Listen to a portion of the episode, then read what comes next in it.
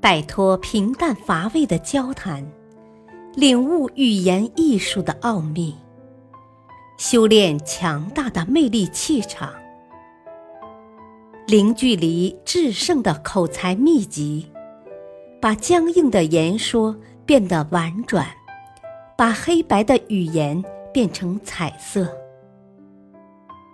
幽默沟通学，作者。陈浩播讲，汉乐。拒绝有分寸，一笑成朋友。幽默心得：有幸得到别人的爱是一种难得的缘分，即便无法接受，也应该用自己的智慧巧妙的去拒绝。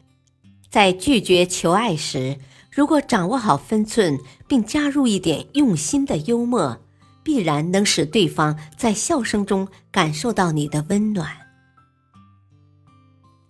人不仅有爱的权利，还有不爱的权利。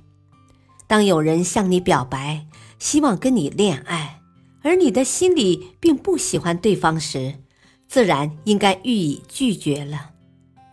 但是拒绝对方的言辞是需要委婉恰当的。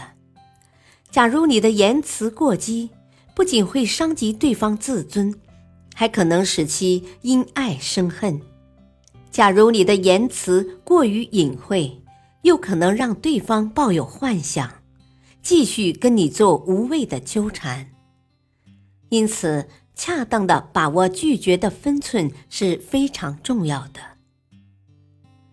拒绝示爱的确不是一件容易的事情。你不仅要用简单的语言把意思表达清楚，还要尽量给对方留一些余地，让对方不至于陷入难堪之中。如果你的幽默言辞能让对方展露笑颜，那你们应该可以继续做朋友了。打个比方。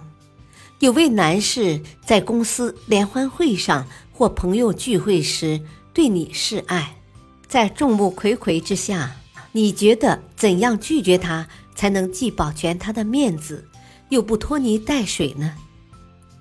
告诉他三天后给答复，然后私下拒绝他，这可不行。大家出于好奇，会四处打听结局。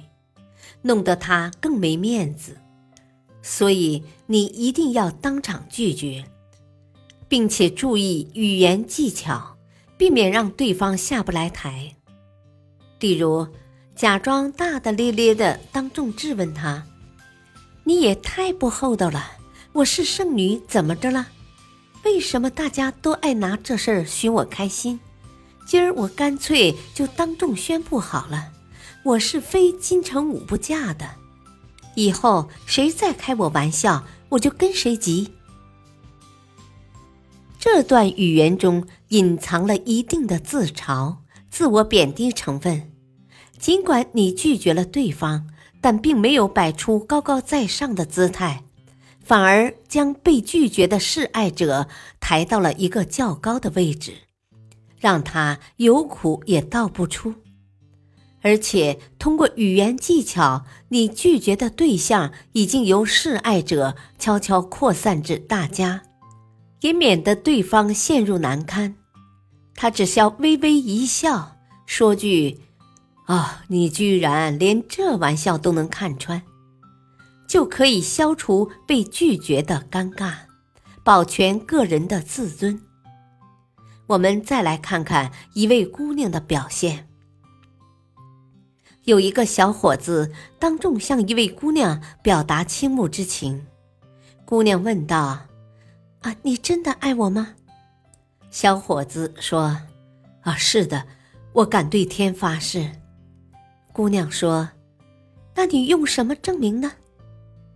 小伙子说：“啊，用这颗赤诚的心。”姑娘委婉地说：“对不起，你是唯心主义者。”我可是唯物主义者呀！小伙子嘴里说的赤诚的心，跟唯心主义和唯物主义的哲学名词没有任何牵连。可姑娘在这里把它们硬给联系到一起，使人感到非常邪趣新奇之余，也将拒绝的意思传递给对方。就像我们前面讲到的，有些人也会采用幽默的语言来求爱。在这种时候，如果被追求的一方要拒绝对方的求爱，更应该幽默以对，这样。不仅能够达到自己拒绝的目的，而且还能让求爱者会心一笑。钢琴师向同乐团的一位姑娘求爱，他的情书内容如下：“你的皮肤像白色琴键那么白净，你的头发像黑键那么黑亮，在我眼里，你是世界上最美的一架钢琴。”在回信中，那位姑娘写道：“可是我是拉小提琴的，而从你身材看来，很像大贝斯。低音提琴样式笨大，我担心咱们两个琴瑟不协呀。”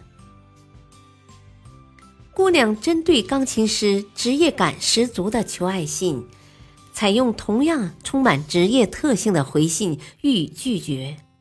由琴瑟和谐到琴瑟不协，拒绝的语言也透出高雅的气质。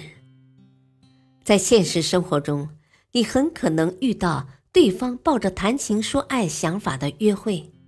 为防患于未然，假如你不喜欢对方，最好尽早对此婉言谢绝，让对方知道你的心意，放弃对你的追求。护士曹颖长得漂亮又机灵，大家都很喜欢他。这天下班，办公室年轻的张医生对他说：“，小曹，一起去吃饭好吗？我有一件非常重要的事想跟你说。”曹颖马上就明白了重要的含义，于是他笑着说：“啊，好啊，我也刚好有事情要请你帮忙呢。”张医生一听，高兴极了，满脸笑容地说：“啊，行，只要是帮你的忙，我绝对两肋插刀。”曹颖又笑了，说：“啊，可没那么严重，不过是我男朋友脸上长了几颗青春痘，我想问你怎么治疗效果更好一些。”采用类似幽默含蓄的拒绝方法。一般情况下都很有效，能够使对方不损颜面的知难而退。再见面时也不会过于尴尬。